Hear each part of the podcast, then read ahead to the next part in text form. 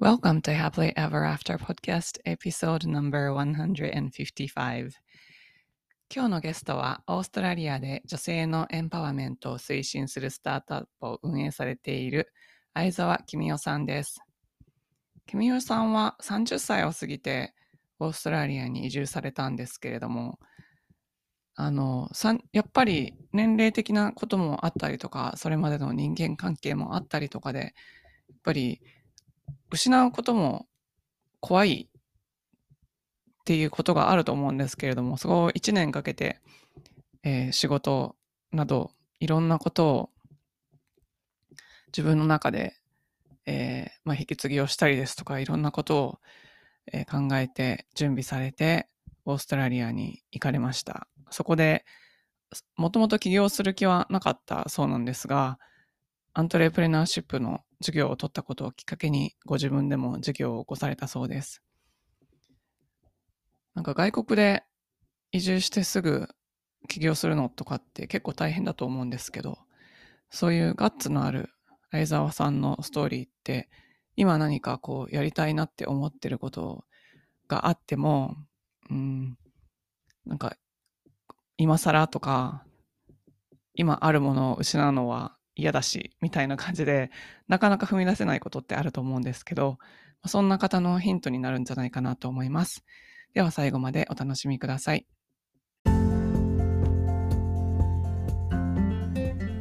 こんにちは。大人の女性がモヤモヤした現状から抜け出すお手伝いをしているファイナンシャルライフコーチのゆりです。このポッドキャストは自分の人生も良くしたいけど周りの世界も良くしたいと思っている女性のための番組です。ソロエピソードでは心理学や NLP マインドフルネスなどに基づいたマニアックな話をしています。どのように考えればモヤモヤから抜け出せるかといった話が中心です。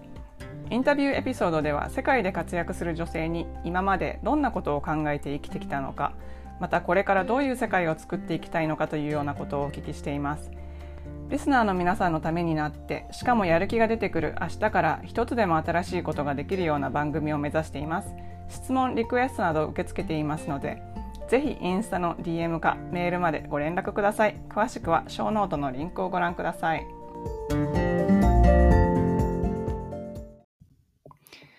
エピソードに入る前にお知らせがあります、えー、今週ですね1月16日の週、えードリームスクワッドという夢を叶える一歩を踏み出す祭りっていうイベントが開催されています。これ Facebook の無料イベントなんですが、私もその中で日本時間1月22日午前8時から、えー、自分の人生のシナリオを書くためにっていうテーマでアクションプランニングのセミナーをします。一緒に2022年のシナリオを書いてアクションプランに落としていきたい方のご参加をお待ちしております。えー、詳しくはインスタグラムをご覧いただきたいんですが、インスタグラムのプロフィールからリンクが貼ってあります。インスタグラムアカウントは、ゆりアンダースコア happily.ever.after です。インスタグラムのリンクは、ショーノートからご覧ください。今日のゲストは、オーストラリアで女性のエンパワーメントを推進するスタートアップを運営されている相沢公代さんです。公代さんは神戸出身で、関西で観光プロモーションのお仕事をされた後、外国人のニーズを実際に知るためにオーストラリアに留学、海外在学中にアントレプレナーシップと出会い、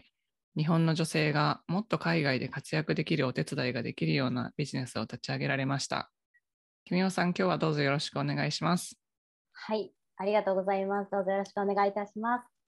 はい、あの君代さんは多分ご存知の方結構いらっしゃると思うんですけどご存知ない方のために自己紹介をお願いできますか？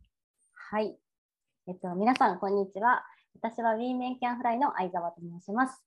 えっと、現在シドニー3年目でして現在はビジネススクールに通いながら女性の輝く未来の選択肢を増やすをモットーにウィーメンキャンフライというプラットフォームをシドニーで運営しております。これまで英語レジュメの書き方だったり、ウェブサイトの作成の講座などを行ってまいりまして、延べ300名ほどの学生さんにお越しいただきました。で現在は主に海外留学を希望される女性の方々にプログラムを行っておりまして、昨年からは、えーと、オーストラリア、ジャパン、ビジネスササイティの理事にも就任しましたので、今後よりオーストラリアと、えっと、日本の発展に貢献できたらなと思って活動しているところです。今日はよろしくお願いいたします。はい、よろしくお願いします。ありがとうございます。じゃあまず日本ではどんなお仕事をされていたかってお伺いしてもいいですか？はい、もちろんです。先ほど少しご紹介いただいたように観光プロモーションを主にしていたんですが実際はあの公益財団法人というところに所属しておりまして主には行政の方々や自治体あと企業の方々と協力しまして観光プロモーションだったりあとは起業家の育成あとは、えっと、国際会議などを運営開催している会社に所属しておりました。まあ、そうなんですね。えっと、大学を卒業後、そちらで働かれてたってことですか？あいえ大学卒業後は全く違うあの医療事務の仕事をしていましてそうなんですね、で一度20代の頃にワーキングホリデーでカナダに行く機会がありましたのでそこから戻ってきて何かこう英語を使った仕事をしたいっていうところからあの観光プロモーションっていうのは海外の方に来ていただいてあの梅田の街を紹介するっていうファームトリップなども取り扱っていたので、それをきっかけに転職した会社ですね。あそうなんですね。あじゃあ、はい、結構インバウンドの需要とかが伸びて楽しい時ですよね。そうですね。うん、仕事がすっごく楽しかったので、オーストラリア来る時はキャリアを伸ばしたいっていう思いと挑戦したいっていう気持ちと好きな仕事を辞めていいのかっていうところで一時期はすごく悩みました。ああ、そうなんですね。えじゃあそれちょっと ちょっとお伺いしたい。はい。えじゃあそのキャリア楽しいキャリアだったのに、オーストラリア、なんかもともと海外に興味があったってことですよね、きっと。そうですね。もともと大学は英語文化学科でしたし、あのその後はワーキングホリデーっていうのもありまして、で最終的には、えっと、インバウンドだったり国際会議で海外の方とつながるお仕事をしていたのですごくやりがいもあって楽しかったんですがやっぱりそういうつながりがあればあるほどもっと知りたいとかあとは特にこう行政の方々とのイベントとかセミナーだったのでどうしても日本人だけで考えて日本の企業だけで考えてで海外の方々を思い描きながらするセミナーだったので途中からこれ本当に海外の方の知りたいニーズなのかなとか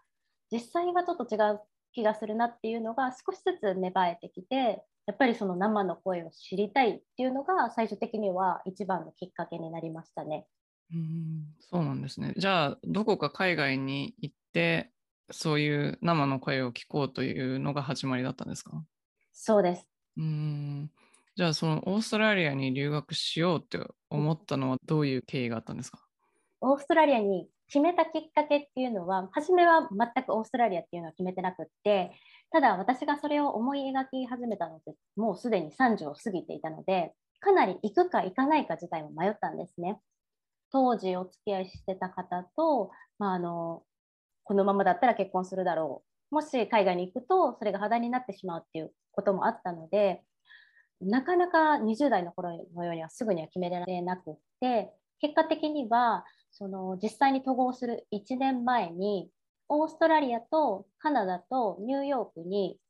お盆休みとゴールデンウィークを使って1週間ずつまずは1人で単身で旅行に行ってで日本とのそのインバウンドとアウトバウンドのお仕事の需要があるのかとかあとはそういった国の働き方の雰囲気などを見るために一度海外に出てから考えようと思ってその同じ年に旅行に行ったんですね。でオーストラリアは本当はオプションぐらいで初めての国だったのでとりあえず英語圏だから入れてみようという形で旅行に来たんですがするとまあ全く時差がない全くって言うと嘘になるんですけど長い時で2時間で今2時間で、えーと、日本の夏場は1時間になるので、うん、本当にリアルタイムで日本とお仕事ができるっていうこととあとはシドニーに来て本当に経済もすごく回っているのにオーストラリアってまだカンガルーとかコアラのイメージしかあんまり日本の方ないと思ったんですよね。でこれからのこう旅行でシドニーがすごく伸びるオーストラリアがすごく伸びる気がしたのであの観光関係の仕事でアウトバウンド？日本への送客っていう仕事をするんだったらこれはこれからオーストラリアがいいなと思ってオーストラリアに決めました。あそうなんですね。はい。すっごい遠いイメージあるのに1時間しか時差がないって。そうなんですよ。面白いですよね。なんか、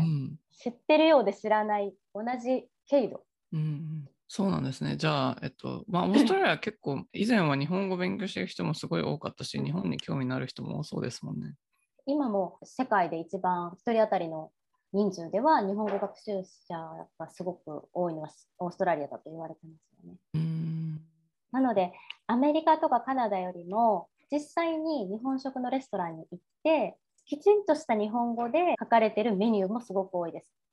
あの海外の人向けなのに。いいですね。日本から行ってらっしゃる方も多いんですか？日本の方は留学生だと,、えーと、カナダとアメリカに次3番目だったと思います。そうなんですね。人気の国ではまだありますよね。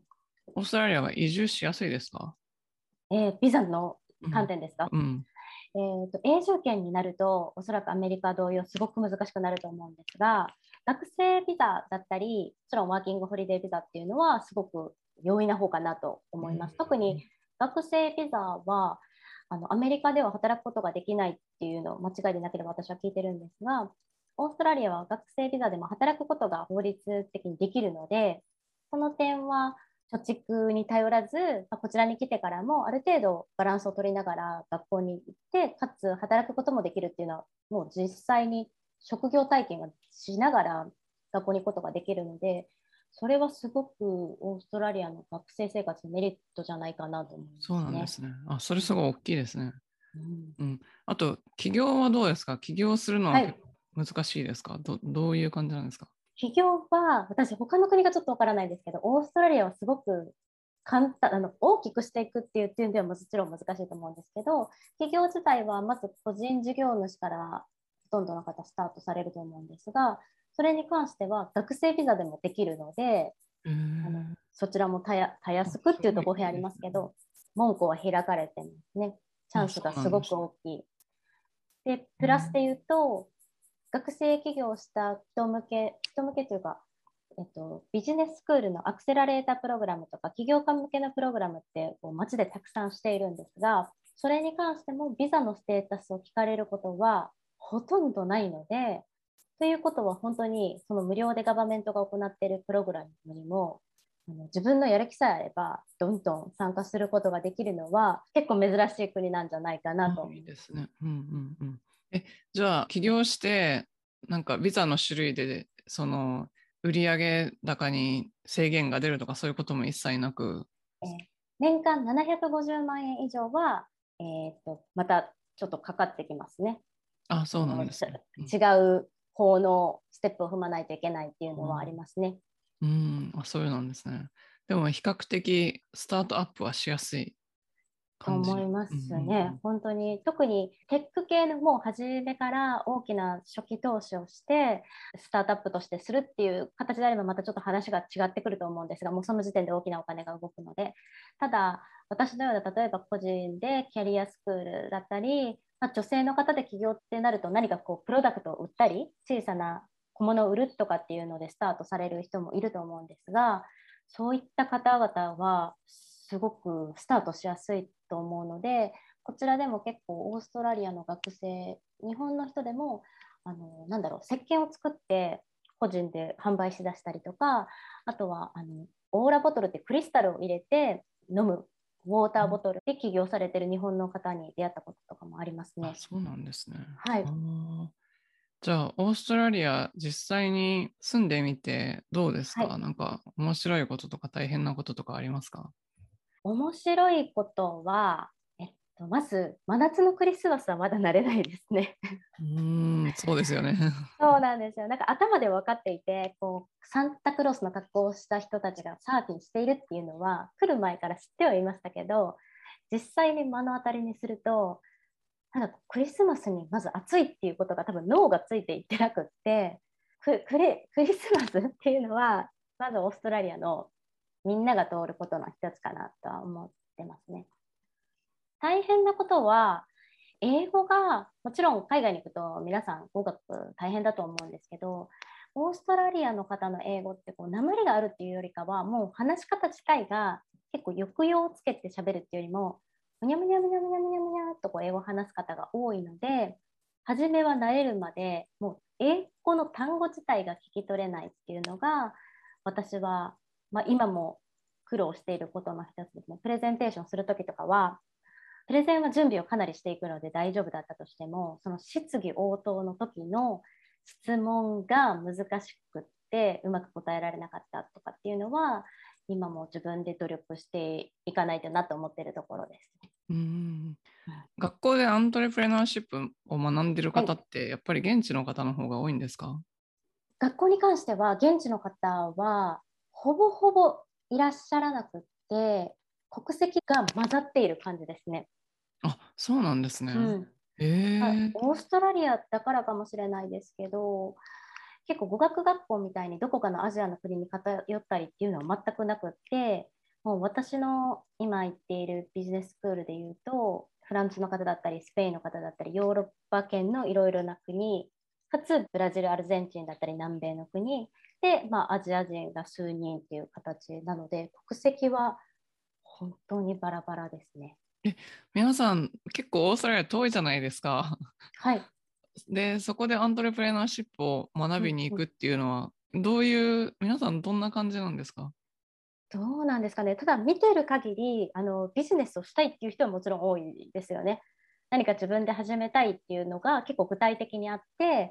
最近ではクラスメートでしていたのはもともとシェフでただシェフだけでは、まあ、今後長くっていう体力的には厳しいからっていうところで、まあ、テイクアウトにパッケージをしてデリバリーするっていうお仕事を始めた方とかはまだかなり若かったんですが20代前半のイタリア人ですかね。ニョッキの販売を始めたので結構こう目的を持ってっていうのとあと今話しながら思ったのはオーストラリアで結構あの永住したいっていう方々が日本の、まあ、短期で12年で来るっていう学生よりかは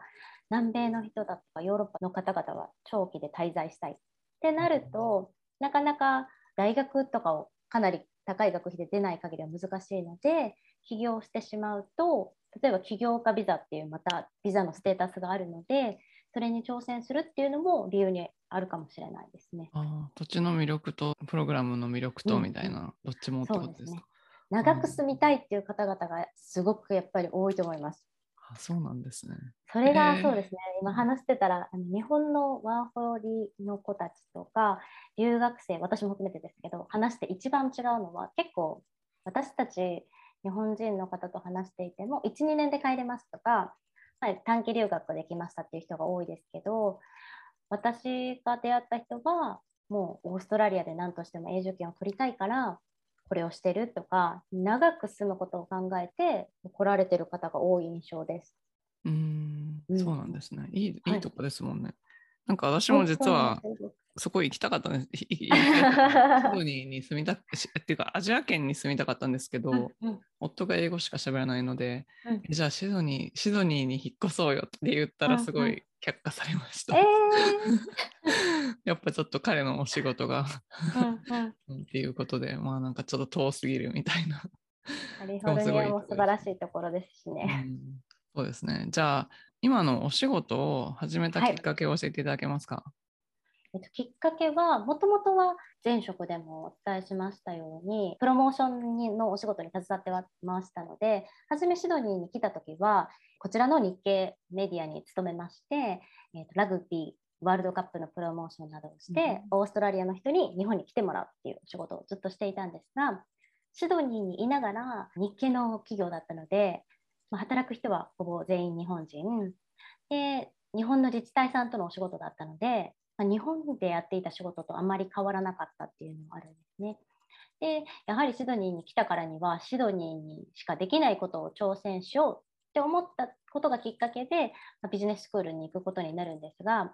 ビジネススクールに行くとおそらく普通の学校とは違うのが特に私が一番初めに行ったのがアントレプレナーシップというコースだったのでビジネスモデルをもう作っていかないといけないっていうコースだったんですね。自分のビジネスモデルを持つか人のビジネスモデルをサポートして課題一緒にやっていくっていう形だったのでその時はやっぱりまずみんなが自分のビジネスモデルを立てるっていうところから始めてで私の場合は B 面キャンフライを立ち上げるに至ったという形です。うん、そうなんですね、はい、そのビジネスモデルはどうやって思いついたんですか？ビジネスモデルはあの本当に初めは私もともとなんだろう人の下で働くのが嫌だから起業したんですかってご質問いただくことあるんですけどもう真逆であの企業に勤めることがすごく好きですし上司だったり企業が決めたゴールに、まあ、最短の道を自分なりに考えて結果を出すっていうポジションが多分すごく得意だと思うので起業したいっていう思いはなかったんですが世の中の何を解決したいかってビジネスモデルを考えていきなさいって言われた時に32で統合することに決めて当時33になってた時だと思うんですけどもう一番最初に出たのが女性の負担とかあとは女性で働きたいって思った人のサポートがやっぱり少ないのでそのサポートをしたいっていうのが一番にパッと頭に浮かんだんですね。それは多分32でこう来ようと決めた時にすごく周囲から反対されてあの心配してくれたことだったと思うんですけど友人も、まあ、家族ももう関西弁で言うとなんか誰ももうもらってくれへんでとか、うん、そういう形を、まあ、押し切ったというかそれでも自分のしたい気持ちに乗って私はこちらに来たんですけどそれだけこう周囲に行かない方がいいとか結婚もできなくなるかもしれない子供も産めなくなるかもしれないっていうことを言われてどれだけの人が海外に行こうっていう選択肢をできるのかなって思った時にやっぱりそれって後悔してしまう原因にもなるしそういったサポートがやっぱり少ないのではないかなっていうのが自分の経験上あったのでだったらその問題を解決するっていうところからスタートしてみようっていうのがきっかけですね。うん、さっきおっしゃってたんですけど、えっと、辞めるのに1年ぐらいかかった、はい、それは何かその間悩んでたってことなんですか？そうですね。あの20代の頃と30代の頃で私は結構30代頃で海外留学に行くことをすごく進めているんですがそれは自分のこうもう少し20代の自分よりは皆さん賢くなってると思いますし選択に関しても自分で判断ができるようになってるのでそれがいいとは思いながらやはり家族を幸せにしてあげたい。じゃあ私の場合だったら家族がすごく子供を見たいっていう両親だったのでで祖父母もそれを生きがいにこう楽しみにしているっていうのをすごく感じていたのでそれに応えてあげたいっていう思い。で当時の、えっと、お付き合いしていた方も、まあ、結婚をかなり意識してくださっていたのでそれに応えたいっていう思いとでも挑戦してみたい。もう一度海外で働いてみたいっていう本当にどの選択が正しいかもわからないしどの選択をすることでかで自分が後悔するかもしれないってその当時は思っていたのでその自分の気持ちをこうきちんと測るのに1年ぐらいかけて自問自答し続けたっていう形ですかね。なので一気に海外留学せずに短期のお休みで旅行をしたっていうのは自分の気持ちを確かめに行ったっていうのが大きいかもしれない。うん、はい、じゃあなんか最終的に気持ちが固まるのってどういうふうに固まったんですか？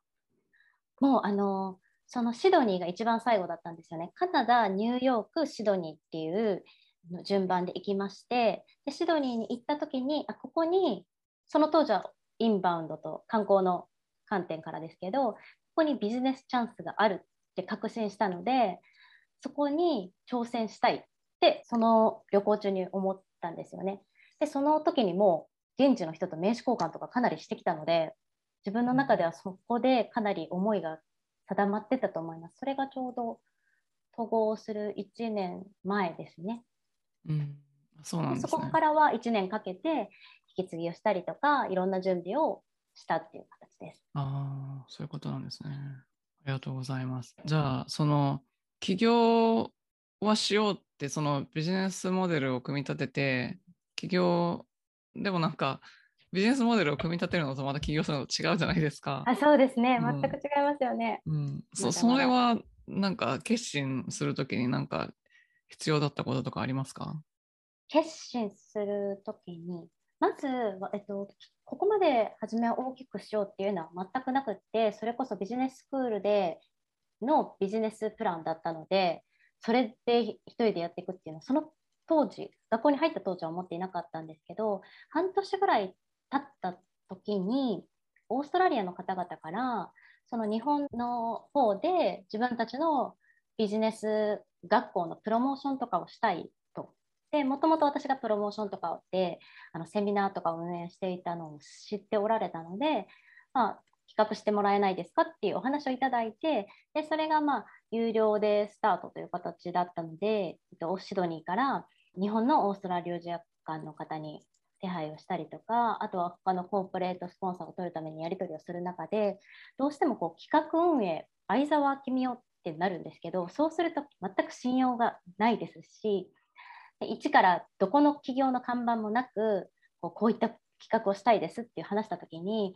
先方から見た際のこう信用度信用して私たちとお仕事をきちんとしていただくっていうためにはきちんとウェブサイトを用意しようとか日本の企業様にこうネゴシエーションするんだったらきちんと日本の制度に合った名刺を用意しようとか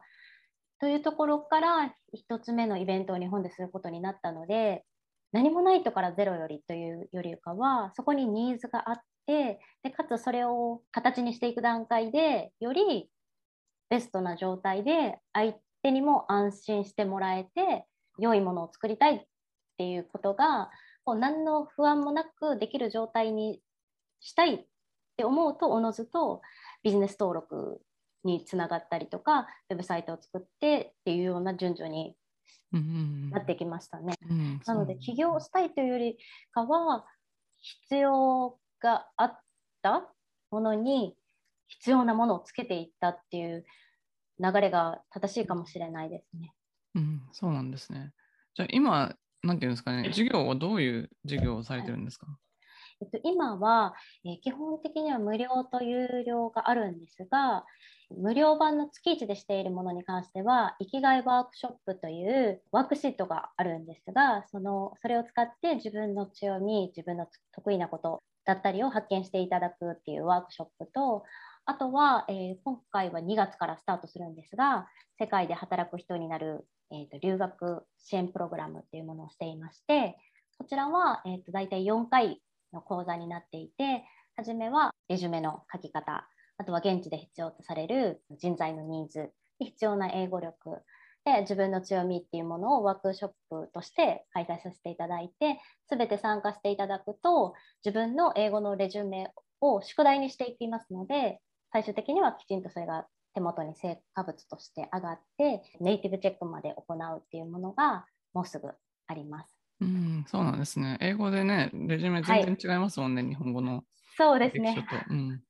これはあの作った理由は私が来た時に日本で英語のレジュメを作ってきたんですけどその時にこう日本のレジュメのフォーマットを大体参考にしていたので例えば自分のホビー みたいな形であのフラワーアレンジメントとかそういうことを書いていてシドニーに来た時それって全く必要ないから とか言われてそういったなんかこう失敗体験がそういう失敗をせずにスタートダッシュを切ってもらいたいなって思いがありまして、今回のプログラムになりましたね。うん、そうなんですね。はい。すべて企業の方に講師としてお越しいただくので、生の声を聞いていただけるのがポイントかなと思います。ああ、そうなんですね。あ、じゃあ、はい、えっと、これからどういう方が対象なんですか？その、えっと、留学プログラムに関しては、海外留学を、えー、予定されている方、ご検討されていただく方が対象になっています。うん、わかりました。ありがとうございます。はい。あ今のお仕事の魅力とか、魅力または大変なところ、はい、あったら教えて魅力大変なところ、どちらもありますね。ただ、あのもう総じていい方から言うと、やっぱり好きなことをしているっていうのと、自分が実験台になりながら、私はまだあのビザのステータスでいうと学生ビザなので、学生ビザでも何ができるかっていうのをこう挑戦したくて自分も挑戦しているので例えばオーストラリアに来る方々でしたら永住権が欲しいけれども学生ビザしかもらえないっていうような形にあのおっしゃる方が多いので学生ビザでも自分がその例えば個人事業主になるとか方法はいくらでもありますしそれで収入も得られますので何かその挑戦をしてほしいって思いながら自分も支援していてかつ自分がこうやればリスクもリターンもこう自分にかかっているっていうところがすごく企業の醍醐味かなと多分ゆりさんもそうだと思うんですけどそれはすごく仕事のやりがいなので大変でもすごく毎日充実しているっていうところですね。うん、うん、そうですよね。はい、ありがとうございます。じゃあ、えっと、ご自分の中でブレイクスルーがあった出来事があったら、はい、なんかその前と後でどんな風に変わったかっていうのを教えていただけますか？ブレイクスルーはたくさんあったと思うんですが、一番一回り成長したって思えるのはチームマネジメントをしたことですかね企業で。今私は4名手伝ってくれているメンバーがいましてそれはまあフルタイムではないんですがプログラムことだったりとかあの手伝ってくれているチームがいるので初めこう起業した当初はそれこそ自転車とかバイクに乗りながら料理をするような形で全部こうね一人でしていかないといけないですしかつこう思いに向かっているので企業みたいにこれが正しいものですじゃあ全員でゴールを目指していきましょうっていうものではなくってそのゴールドを作っていきながら走らないといけない。でその中に手伝ってくれているチームを同じ方向にこう向いていただいてでかつそれを自分のやりがいとしてやっていただくっていうのが初めは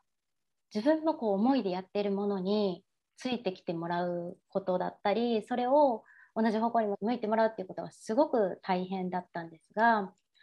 ブレイクスルーでいうと2年目になった時にやっぱり1人の方が早いかもしれないって思うと思うんですよね。起業された女性とか、まあ、男性もそうですけど自分が10人いたらもっといろんなことできるのにとか思うと思うんですがそれってまあありえないことですし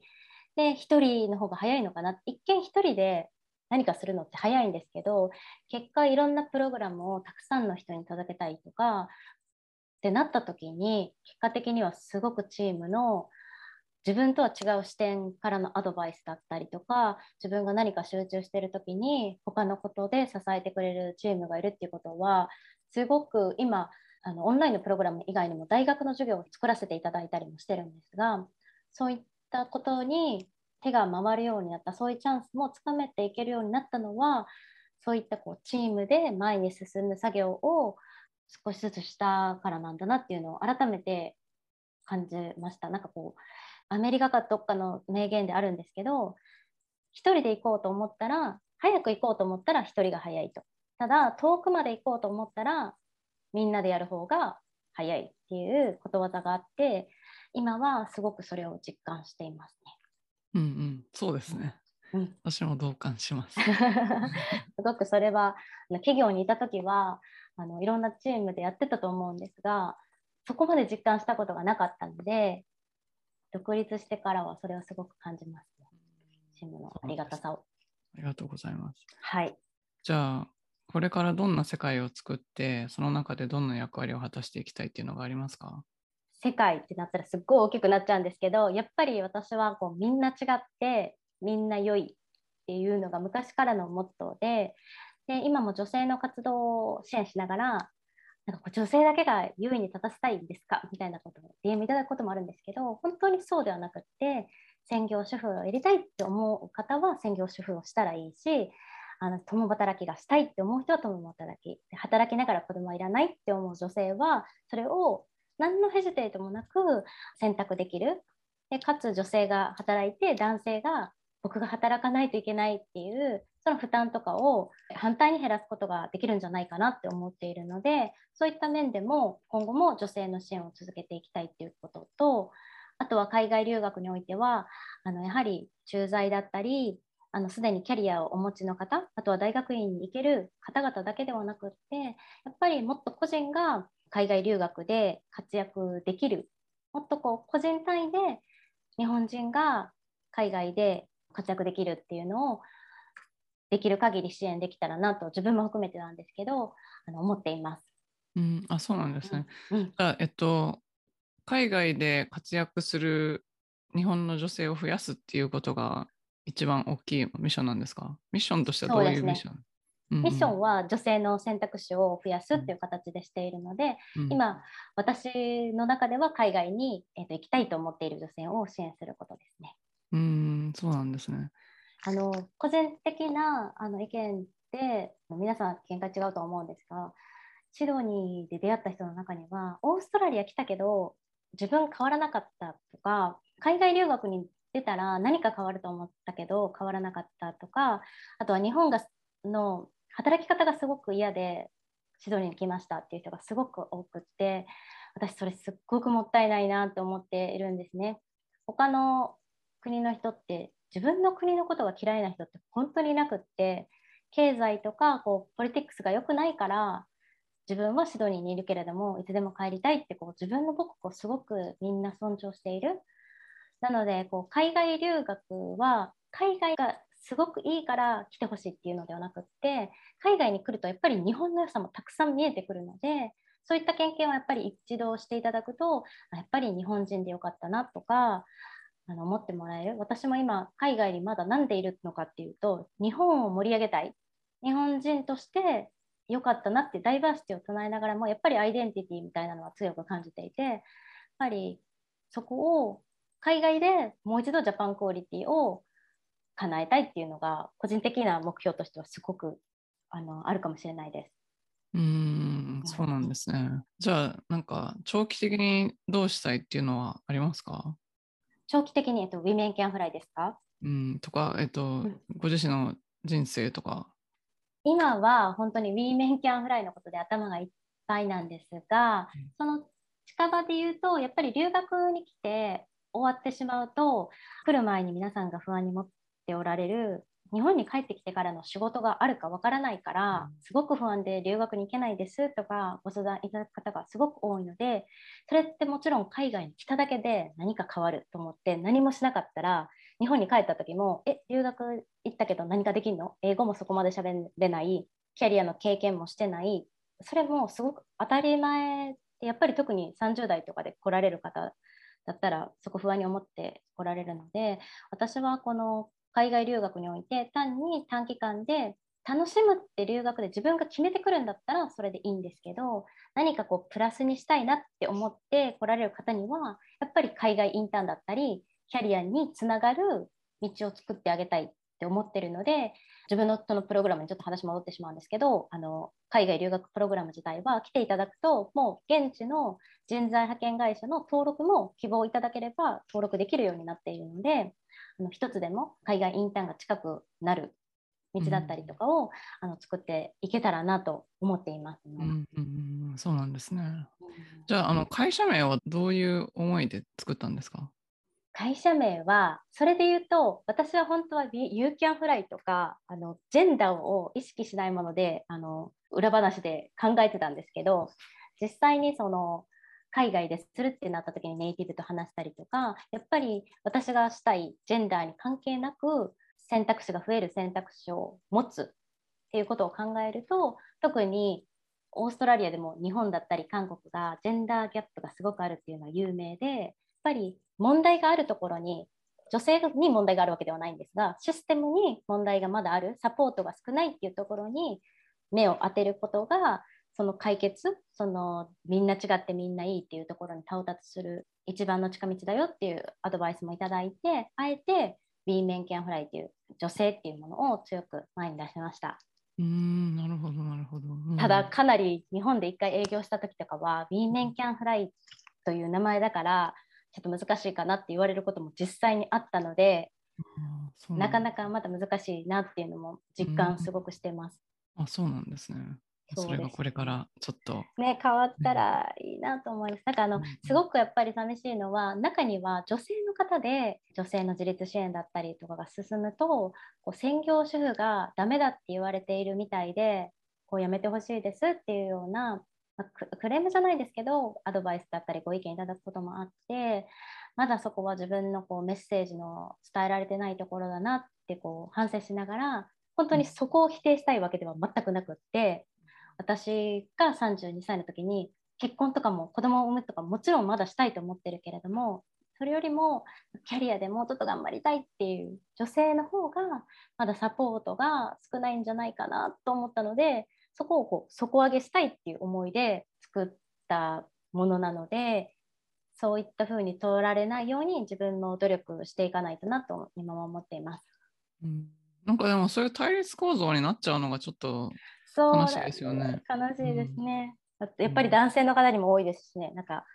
ウィメンキャンフライってなるとこう男性だってサポートしてるでっていうのを言っていただく方とかもあって本当にそそれは全く否定してなくて、うん、そう実際にそうだと思いますし実際に女性が輝くって男性の理解なしでは得られないことですし女性も男性に甘えることなくこう自分が自立することで男性を負担を下げてあげられるのかなっていうところだと本当に思って活動しているので名前だけでやっぱり第一印象が対立、うん、こう自分たちにとって反してるものだってされるのはすごくもどかしいものが今まだありますね。そうなんですね。いやちょっとじゃあそのあたりは もうこれから はいありがとうございます。パワーで。ゆりさんのような方がアメリカにもいらっしゃるので今はね女性のあのコーチングとか頑張ってる日本の方もすごく多いのでいつもすごく自分も励みになっています。うん、ありがとうございます。じゃあ今もやもやしてるけどこれから自分の道を作っていきたいと思っている女性に一歩を踏み出すアドバイスをお願いします。もう一言に尽きるんですけど、やらない理由を見つけずに、こうやる理由をどんどん見つけて、あの小さな一歩を踏み出していってほしいです。なんか例えば、知ってるとか分かってるっていうのは結局やったことにはならないですし、やろうと思ったんだよねっていうのも結局はゼロと同じなので何かこれしてみたいな留学行ってみたいなってなったら周りの家族のこととかもあってなかなか一歩出ないと思うんですけどそれだったらこう長期で行くのではなくって私があの試したように1週間だけちょっと時間をもらって行ってみて本当に自分の気持ちが1週間で満足するかもしれないしもっと行きたいってなるかもしれないのでこう頭だけで考えるだけではなくって小さな一歩でいいのでぜひなんかやりたいこととか好きなことを見つけたら何か試してみるっていうこのアクションを起こすことをぜひあの知っていただけたらなとすごく思います。はい。ありがとうございます。じゃあ、はい、えーと、その留学のプログラム自体はいつから始まるんですか？留学のプログラムは2月の一番初めの土曜日からです。あ、そうなんですね。じゃあ、はい、えそれはどれくらいの長さですか？えーと、週1回の4週ありまして、土曜日のコースと平日夜のコースで2パターンあるんですけど、1つのプログラムは、えー、と4日間。で、一応は録画で参加いただけるんですけど、あの講師とお話しいただいたり、そこでこうやっぱりお話していただくことが一番財産だと思うので、できれば1、2、3、4と順番に出席していただくことが一番効果が出ると思います。うん、わかりました。じゃあ、それに興味がある方は、どちらに行けばいいですか？えーと、基本的に、えー、案内は B メンキャンフライのインスタグラムもしくは B メンキャンフライの、えーと、ウェブサイトを、えー、検索していただければそちらから情報を見ていただけますのでご覧いただけると嬉しいです。はい、わかりました。じゃあ、えっ、ー、と、ショーノートにリンクを貼っておきます。はい。とあと、質問があるとか、つながりたいという方は、インスタの方から行けばいい感じですか、はい、いつでもご連絡お待ちしてます。はい、ありがとうございます。じゃあ今日はあのね、ちょっとね、いろいろもうね、お忙しいと思うんですけれども、いやいや学生さんと起業家との曲のわらじでありがとうございました、本当に。最後までお聞きいただきありがとうございました。実はこのポッドキャストが有料級だというお声をよくいただきます。もしこのポッドキャストがあなたの人生で何かお役に立ったことがあれば、ぜひご家族、お友達、会社の方など周りの人とシェアしていただけると嬉しいです。配信登録、星マークポチッと、レビューの方もよろしくお願いいたします。現在、セルフコーチングワークブックやアクションプランニング、瞑想マスタークラスの動画など、無料のコンテンツをまとめたライブラリーへのアクセスをプレゼントしています。ショーノートのリンクから登録してください。また、無料の Facebook グループ Happily Ever After 未来デザインではメンバーを募集しています。世界各国から自分を自分も世界も良くしていきたいと思っている女性が参加されています。こちらもショーノートのリンクから参加登録をすることができますのでよろしくお願いします。ご自分のリミットを破って新しいレベルで人生を作っていきたい方のためのコーチングプログラムに興味がある方は、ホームページ www.yuri-media.com をご覧ください。こちらもショーノートにリンクがあります。